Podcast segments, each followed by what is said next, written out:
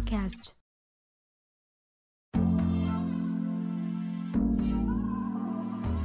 Hello，大家好，我是小本，最近过得好吗？今天是第二十四集，小本已经做到第二十四集啦，所以今天是第二季的最后一集，想来和大家聊点不一样的东西，来聊聊小本今年替自己设下的目标吧。上一集 EP 二十三是做二零二一年的年度回顾。有听过这一集的朋友们，应该会晓得小本去年做了许多不同的尝试，今年也想替自己设立一些目标。这一集就当做是今年二零二二年的序幕。等到年底的时候，大家就可以一起来验证小本是光说不练呢，还是真的有做到哪几个项目。所以这一集的自己一定要言出必行啊！不晓得大家已经替今年的自己设定好目标了吗？可以分享告诉小本哦。其实目标也不需要设定的多么伟大，毕竟只有一年的期限，能做到的部分也非常的有限。没有做到，其实也没什么关系啦。至少有个目标，让自己知道自己今年在为什么而努力着，这样活着才不会觉得无聊。我是觉得设定目标有一个好处。可以治疗自己拖延症的毛病。如果可以的话，最好把这些目标写下来、记录下来，加深自己的印象，也算是给自己脑袋一个暗示。小本这里只会说目标的方向，细节的部分，小本会在自己切成不同的小目标去完成它。把所有的小目标都一步一步的完成之后，我想大目标就能够完成个七八成左右了吧。那去年的策略我是这样做的，觉得效果还不错，所以今年再稍微调整一下，应该也能达到自己想做到的目标。关于第三季，我想在这一集结束之后，先休更个三个月之后，再来将第三季上架，给自己一段时间先沉淀一下，不急着推出新的一季。毕竟 PS 五的游戏大作也都是要等上一段时间才会推出。自己讲这些好像有点往自己脸上贴金一样。嗯，那第三季的节目走向，我想让节目的节奏再更轻松一点，把节目的时间维持在二十分钟左右。我发现如果节目的时间过短，会让人感觉到就是蛮没诚意的。我自己觉得啦，但如果时间拉得太长，也会让人觉得有压力，就是一集听不完这样子。我觉得一集最适当的时间差不多二十分钟左右，刚好也是通勤组一趟搭车的时间。那么节目的逐字稿的部分，也会在节目上架后的几天之后再发布到方格子上。根据我这一季、第二季的观察。节目与文章并存的效果，我觉得还不错。除了听众之外，也能收编习惯看文字的读者们。很多时候，反而文章的点阅率比 podcast 的听播率还要高。所以我还是会保持节目与文章并存的模式走下去。不过，现在困扰我的是更新的频率。目前是隔周四的晚上八点做更新。但今年我想学习一些新的东西，像是一些电绘啊，就是电脑绘图啊，还有学习英文来恶补一下自己的英文。这些或多或少都会影响到我自己节目的更新频率。想把更新的频率多拉长一周，这样就会变成双周更。可是整个，嗯，可是一整个月看下来，就好像是一个月才更新一次，不知道这样好不好？没关系。后面还有三个月的时间能够考虑，然后目前计划第三季会做四十八集才算这一季的结束。第三季的大方向大概是这样，虽然后面会休息三个月，但每周更新的无人接听还是会固定在周末的时间上架，因为只是单纯的简单的闲聊，没有逐字稿，像这种模式让我完全没有压力。除非是我自己的嘴巴不舒服，基本上都是会固定在周末做更新的。那小本都还是会在哦，在每个礼拜的周末还是会出现在无人接听里面。第三季的 podcast 的目标是在四月十四号的礼拜四的晚上八点上架。小笨给大家一个时间点，也给自己一个目标，要在这一天做更新。那么第三季我们就在四月再见喽。去年自己摸索使用苹果 iPad 练习画电绘，那电绘我是使用 Procreate 这个 APP，这个软体需要另外加购去购买的。记得去年好像是买台币三百三十块钱左右。那不知道今年有没有涨价？买了之后自己摸索了一两个月之后，才熟悉它的界面，还有手指的操作方式。熟悉后，去年我就开始进行了一百天的电绘日更，就是每天画一张插画，更新到自己的 IG 上面。那也顺利的完成了。不过在这之后，我就没有再继续练习画画了。这样说起来，好像有一点不太好。主要是我怕，就是给自己的压力太大，会让我开始讨厌画画。所以去年的目标有达到就好啦。那么这里我想介绍一号人物，关注他也有一段时间了。他的名字叫做糯米，米兰诺的糯，米饭的米，是一位插画家，也是一位擅长画透视建筑的一位人物。最著名的应该就是猫老板的路边摊，还有画台湾各大景点的画册。那我会知道他是因为在 YouTube 上看到他教 Procreate 的影片，开始在追踪他之后，后来发现他其实也有在哈好好学校里面授课。那我一直想去上，但是就是少了一点，少了一点那个动力。我最想学的就是透视法的画法。毕竟我也不是艺术出身的人，但我很喜欢看别人的画，也喜欢观察画作里面的色彩的堆叠方式，以及去感受作画的人的感觉。这样讲起来好像有一点点抽象，反正就是我很喜欢把自己沉浸在画里面，特别是去年的自己在画画的时候，很常练习到忘记时间。我想应该就是进入到心流的状态吧。那么，我想利用 Podcast 休更的这三个月的空档，来去上他好学校里面的一两门课程。毕竟去年自己就是不断的在输出一些东西，总是要有一点输入，有一点东西进来，来补上自己缺少的部分。那画画也是我一直想要填满的一个部分，所以就决定来上看看喽。再来第二个是我想要去补我的英文，刚刚前面有提到嘛，其实我的英文底子就是只有基本功而已，就只有基本功，然后就没有了，就没有别的。自从去年开始接触密码货币之后，发现英文真的是非常非常的重要。虽然马特市上有许多英文不错的马特市民会分享一些翻译一些东西，但是我还是想靠自己的力量去了解这些。特别是一些像是智能合约、白皮书什么的，可能短时间还没办法呃了解英文这么透彻。但是这些东西全部都是英文，全英文的，看不懂的东西我就会完全不想去碰。但其实还是非常的好奇，所以才会想说今年要来恶补一下自己的英文。这个动机会不会听起来很烂啊？想学点英文，至少就是不用靠 Google 翻译把社群里的投票内容看懂，因为马特式的投票都是英文的说明啊。嗯，那我也想要参与在其中，虽然 Google 翻译可以使用，但我想要不靠它，然后就是查一些单字就可以看得懂里面的内容了。不过现在最近台湾的疫情升温了，本来想去大学的进修部去补英文。如果疫情升温的话，恐怕无法在实体教室里面上课了。嗯，可能等到五四五月之后再来看看好了，看看疫情有没有稳定一些，再来去报名上英文课。祈祷疫情能够稳定下来。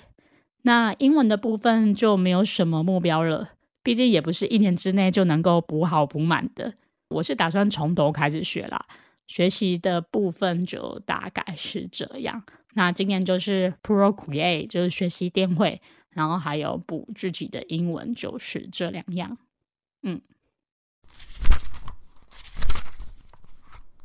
由于去年的我几乎没有什么在动，也没有什么在运动，原本偶尔还是会做做瑜伽，但去年真的几乎没有什么在动，导致就是去年的我开始很常在头痛。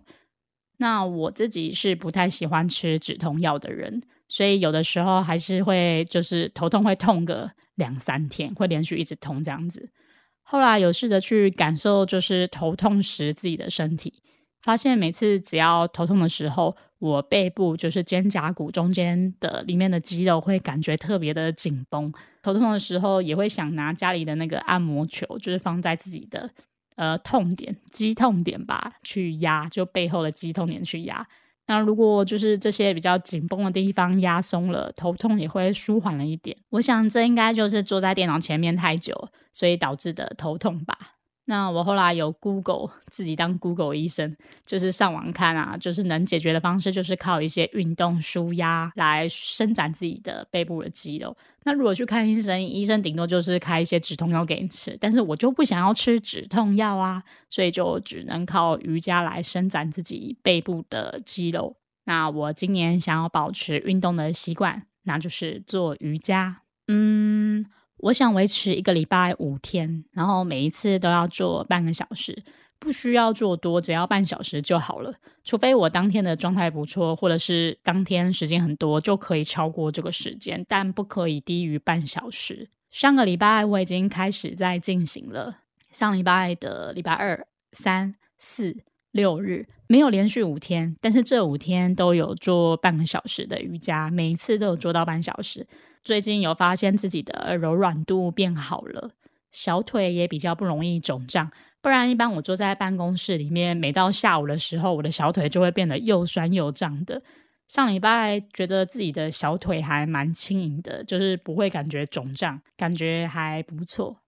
但我其实今年想设立一个目标，就是我想要能够劈腿，就是物理性的劈腿。对，其实我一直想要练习劈腿这个招式，主要是想把自己脚的腿部的筋拉开，因为我的小腿很容易肿胀，也很容易水肿。这个问题其实困扰我蛮久的，加上我自己也想瘦自己的小腿肚。我的小腿以女生来看的话，其实是偏粗壮的。那小腿肚最宽的腿围的部分是大概三十三到三十四公分左右，不算是纤细的小腿。所以想来试看看，因为有人说拉筋啊，或是练劈腿啊，腿部的线条会比较美，小腿也会细比较多。所以我想试看看，看腿部的线条会不会变得比较美一点。就算没有变美，也没有损失，身体至少变柔软，也比较健康了嘛。那么之后再来看看，二零二二年年底的时候，小本会不会表演劈腿给大家看？我们在一起拭目以待吧。我自己也蛮期待自己能够做到的，目前才开始在进行，所以短期目标就是先维持一周保持五天运动的习惯，后面再来加强劈腿拉筋的练习，加油！有在关注小本的人一定会发现，我有使用好几个平台在写文章，例如早期 Google 的 Blogger，还有探路客、Matters、方格子。Potato、匹克邦等等的，我自己觉得自己使用的平台也蛮多的。那今年我想要建立自己的部落格平台，我会选择买主机的 WordPress org 来架站。我想要让自己的文章还有 Podcast 的节目内容都集中在这里，不要到处四散各地。嗯，写部落格写到最后，看来还是要有自己的家，因为我们不晓得就是这些平台何时会关闭。只好先做好准备来应应未来可能会发生的事情。老实说，其实去年开始很少在写文章了，我的主力都是放在 p a r k e s 上面，所以产出的文章量非常的少。今年想把写文章的重心放在我一开始写文的出发点、契机点上，就是分享 Excel 的教学。从二零二零年开始，觉得自己写文章有点失焦，一直想写很多东西，就是为了写而去写的，但又觉得自己写不出来什么。有一段时间，甚至有一点迷失了自己写作的方向。不过过了这一两年的摸索，似乎知道自己应该要朝什么方向走下去。这里有点难具体的和大家分享是什么。就是我自己知道有一个概念雏形在那边，我想要能够做到某个样子，但是这个样子不是短期之内就能够完成的，需要一点时间来去累积。嗯，我想大概需要四到五年才能够做到我想要的样子。四五年是长期目标啦，稍微有点离题了。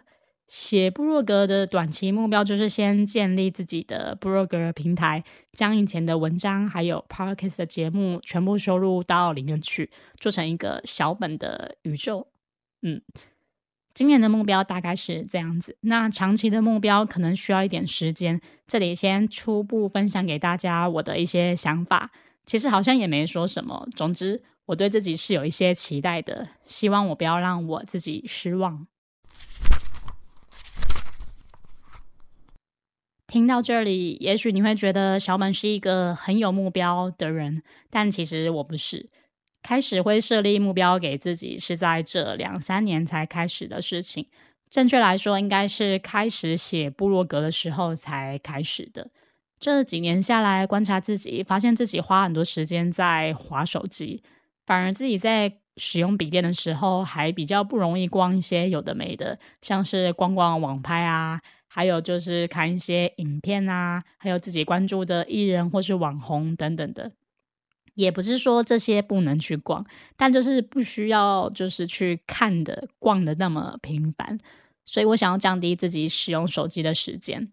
老实说，我已经算是一个不太会滑手机的人，也不喜欢用手机追剧看片，毕竟追剧看片还是要在家用平板还有电视来看比较过瘾啊，毕竟荧幕比较大嘛。那我每天平均使用手机的时间差不多一个小时半，这个时间我是看自己我手机里面的记录的使用时间的。但我想要降到一个小时之内，让自己不要这么依赖手机。毕竟手机只是工具，而且我发现我每次滑手机啊，都会不自觉的把脸贴向荧幕，就越贴越近这样子，这样蛮伤眼睛的。我不希望自己近视的度数再加深。所以就尽量降低自己划手机的频率，这个是我第一个想戒断的事情。再来第二件事情是，我要戒断自己打扫家里的时间。我不算是一个非常有洁癖的人，但洁癖的程度还是有达到及格的边缘啦。觉得花太多时间在打扫上面，还蛮浪费时间的。之前有分享在这一季的 EP 十六还有十九的打扫练习。里面分享自己的打扫模式，有家里的，还有自己公司办公桌的打扫的方式。那么这几天我开始在家练习瑜伽，我告诉自己在做瑜伽之前要先把家里的地板拖干净。我家不大，只有不到二十平左右的空间，所以如果要拖地的话，大概只要花十五分钟就能够解决。所以我把拖地当做瑜伽前的暖身前置作业，这样后面再铺瑜伽垫也比较不容易粘到猫砂还有猫毛，我觉得是可行的。所以上礼拜在做瑜伽之前，我都会把家里的地板拖过一遍，所以现在我家的地板都很干净，可以赤脚走在地板上，也不会踩到猫毛、猫砂之类的东西。不过最近天气冷，地板也比较冰，所以还是都穿拖鞋在家里行动。那我不讨厌打扫，但不喜欢浪费太多时间在打扫上面。希望能替自己降低假日打扫的时间，所以一直在想办法让打扫这件事情融入到平常的生活之中。无形之下，也替自己省下了许多的时间。那么多出来的时间，就能够做前面自己提到的一些目标，还有自己想做的事情，真正想做的事情。这样说起来，找到自己打扫的模式，好像也是一个目标的感觉。不过这个部分一直都有在做，所以应该也算是今年的目标之一吧。